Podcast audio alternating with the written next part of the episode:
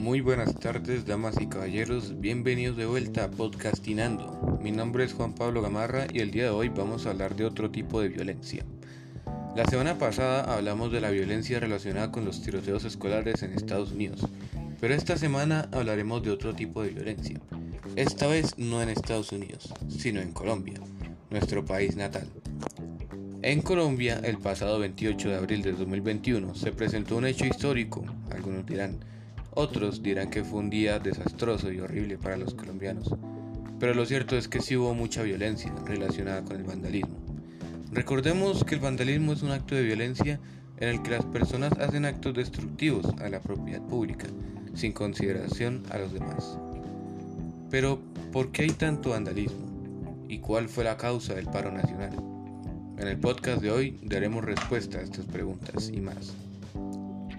El paro nacional fue producto de la reforma tributaria ofrecida por el Congreso de Colombia. Esta reforma tributaria aumentaría el IVA de los productos de mayor consumo en Colombia, así como los impuestos y cuentas de servicios de todos los estratos sociales.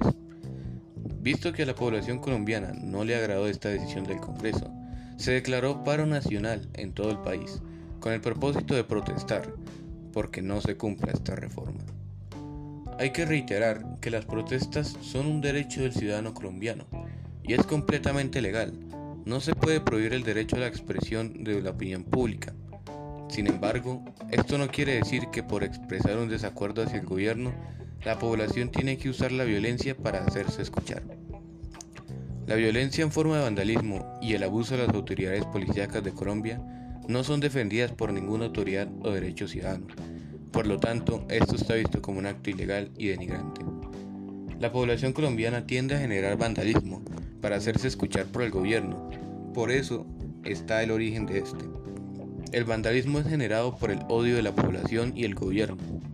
Sin embargo, por muy enojados o desacuerdo que esté el, el pueblo colombiano, deben aprender de lo que protestar, de lo que es protestar pacíficamente y no recurrir a la violencia para hacer que el gobierno cambie de opinión.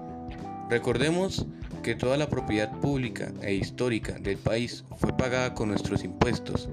Por lo tanto, vandalizar estructuras como estatuas, muros, CAIs, tiendas de conveniencia u otro tipo de propiedad pública es como tirar nuestro propio dinero a la basura. Y es como hacer que nuestro dinero, que con tanto esfuerzo hemos trabajado, haya valido para nada. Muchas gracias a todos por escucharnos el día de hoy. Este es todo el tiempo que tenemos por hoy. Nos veremos en el siguiente episodio de Podcastinando. Y recuerden, el vandalismo no es legal y no se debería hacer. Muchas gracias por ver.